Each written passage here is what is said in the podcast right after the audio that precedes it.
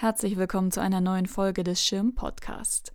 Noch bis zum 28. Oktober ist in der Schirn die neueste Arbeit des vielfach ausgezeichneten Video- und Installationskünstlers Neil Belufa zu sehen. Sie heißt Global Agreement. Belufa beschäftigt sich in seinen Arbeiten immer wieder mit Macht, mit dem Konflikt zwischen Mehrheit und Minderheit, zwischen Dominanz und Unterdrückung, aber auch mit der Macht der Bilder, die unsere Wahrnehmung der Wirklichkeit beeinflussen. Er tut dies auch in Global Agreement, die Arbeit spiegelt auch sein jüngstes Interesse an Militär, Waffen, Fitness, Schönheit und Körperkult wider.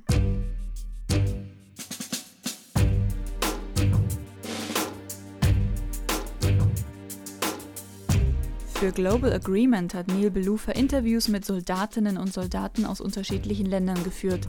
Nicht direkt, sondern über Skype. Die Interviewten erzählen aus ihrem beruflichen Alltag, von ihrem Leben in Militärlagern und Stützpunkten, aus welchen Gründen sie der Armee beigetreten sind, welche Hoffnungen und Ängste sie haben und welche prägenden Erfahrungen sie während der Einsätze gemacht haben.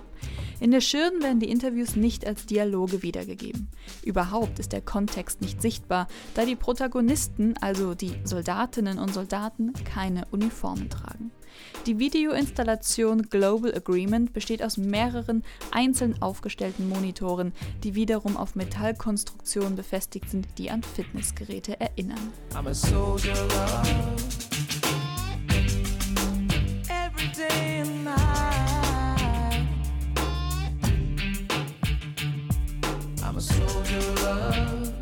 Belufas künstlerischer Ausgangspunkt ist nicht die Installation, sondern der Film.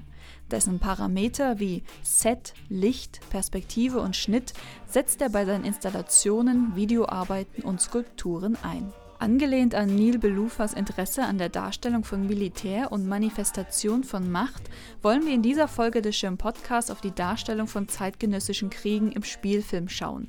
Der Kriegsfilm ist ein ganz eigenes Genre im Film und fast so alt wie das Medium Film selbst. Insbesondere widmen wir uns den Kriegen und Konflikten des 21. Jahrhunderts, denn diese haben sich geändert. Neue Technologien haben Einzug gehalten, es hat sich eine neue Berichterstattung entwickelt, die zu einer neuen Wahrnehmung und schließlich zu einer neuen Darstellung im Film führen musste.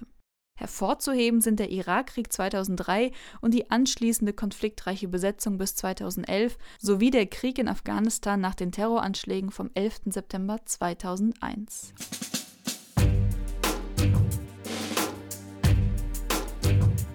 Kurz vorab. Ein Kriegsfilm vermittelt in der Regel das größere Bild eines Krieges. Der Fokus liegt auf Soldaten, Waffen, großen Schlachten und militärisch-strategischen Entscheidungen. Das unterscheidet ihn zum Beispiel vom Kampf- bzw. Actionfilm. Zwar können auch diese im Kontext eines Krieges stattfinden, aber es geht eher um einzelne Protagonisten und Gruppen. Historische Fakten sowie die psychologische Genauigkeit sind nicht die Hauptmotive des Films, sondern Action.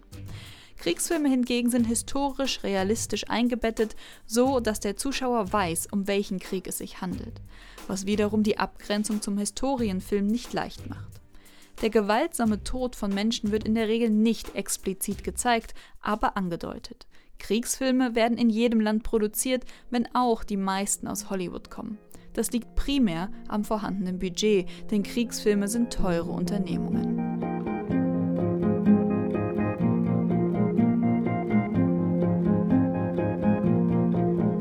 Unser Bild von Kriegen wird maßgeblich durch Spielfilme beeinflusst und geprägt.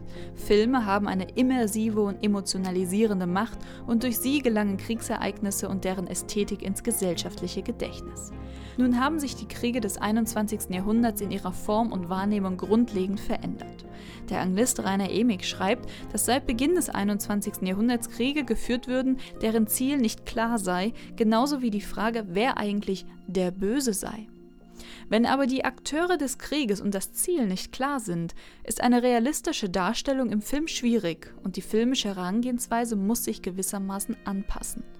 Anders ausgedrückt, Kriege sind zu unübersichtlich geworden. Es geht nicht mehr um die eine entscheidende Schlacht oder eine konkrete militärische Mission. Entsprechend bewegen sich Kriegsfilme heute mehr und mehr weg von dem großen Bild und der Blick wird auf subjektive Geschichten, auf Einzelschicksale gelenkt. Ein Zitat.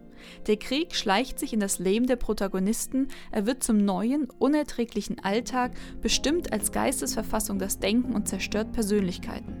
Das schreibt der Filmwissenschaftler Rasmus Greiner in seinem Artikel Die neuen Kriege im Film. Diesen Artikel habe ich mir mal etwas genauer angeschaut. Selbst in den späten 90er Jahren war die hyperrealistische Ästhetisierung einer Schlacht noch zentral in jedem Kriegsfilm. Heutzutage hingegen geht es auch um die gesellschaftlichen, soziologischen und psychologischen Seiten des Krieges. Opferperspektiven ergänzen die Darstellung von Kriegsereignissen. Damit zusammenhängt auch das Erzählschema, das in seiner alten, fast schon klassischen Form an Relevanz verloren hat. So wie es David Walk Griffith für seinen Film The Birth of a Nation von 1915 entworfen hatte. Demnach folgte die Geschichte dem Schema Heimat, Front, Tod bzw. Rückkehr. Greiner beschreibt das so: Zitat das Schlachtfeld, das in den meisten früheren Kriegsfilmen in Opposition zur Heimat stand, ist in die Sphäre des Privaten, mitunter sogar in die Psyche der Protagonisten eingedrungen.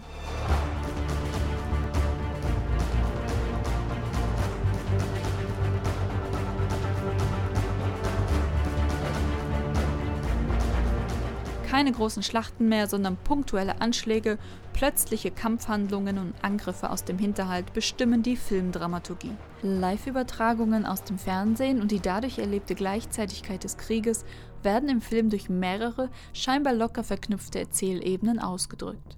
Aufnahmen aus Kampfhubschraubern, von Überwachungssatelliten und unbemannten Drohnen, die wir ebenfalls aus dem Fernsehen kennen, sind auch in aktuellen Kriegsfilmen wiederzufinden. Ich zitiere noch einmal Rasmus Greiner.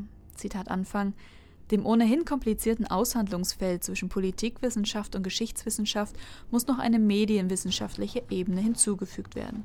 Immerhin unterscheiden sich die in Anführungsstrichen neuen Kriege auch in ihrer medialen Repräsentation von früheren Konflikten. Aktuelle Technologien wie die Live-Schaltung und die weltumspannenden Informationskanäle des Internets revolutionierten die Berichterstattung.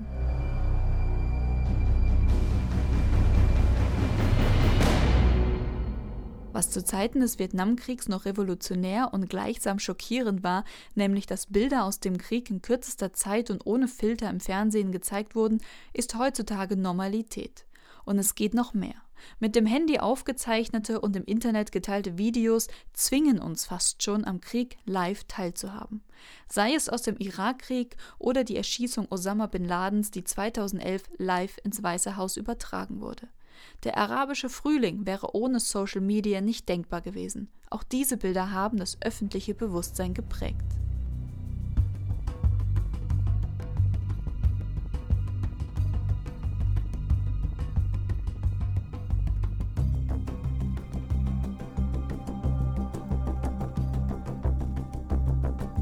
Der Spielfilm hat eine Art vermittelnde Rolle eingenommen und steht zwischen der unüberschaubaren, oft fragwürdigen Bilderflut des Internets und den verallgemeinernden Medien im Fernsehen. Dabei knüpft der Spielfilm an die Bilder der Nachrichten im Fernsehen oder im Internet an und trägt so aktiv zur Historisierung der Kriegsereignisse bei.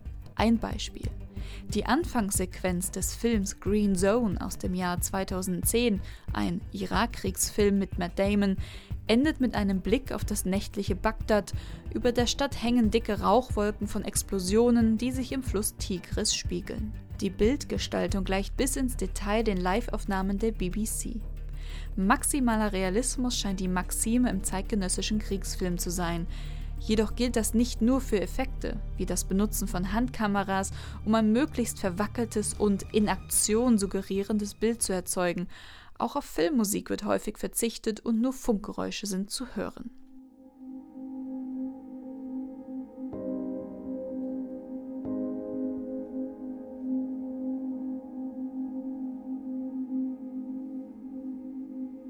Maximaler Realismus wird auch auf die Darstellung von Gewalt angewendet.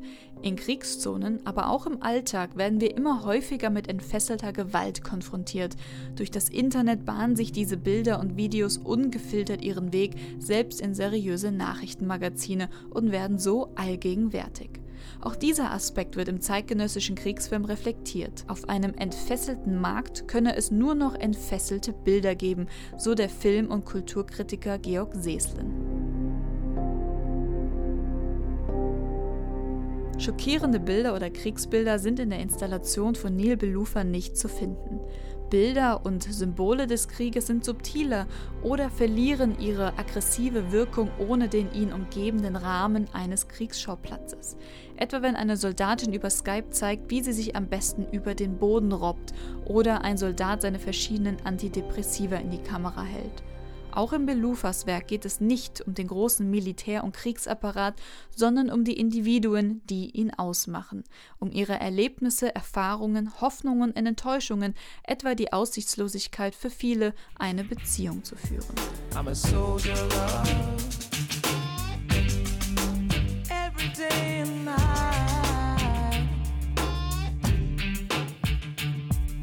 soldier am 25. Oktober wird die Ausstellung König der Tiere eröffnet, der ersten umfassenden Retrospektive zum Werk des Malers Wilhelm Kunert. Eine Woche später, am 1. November, öffnet dann die Themenausstellung Wildnis ihre Pforten. Und in der nächsten Folge des Schirm Podcasts widmen wir uns dem Maler Kunert, seiner Biografie und seiner Zeit im späten 19. und frühen 20. Jahrhundert. Vielen Dank fürs Zuhören und bis zum nächsten Mal.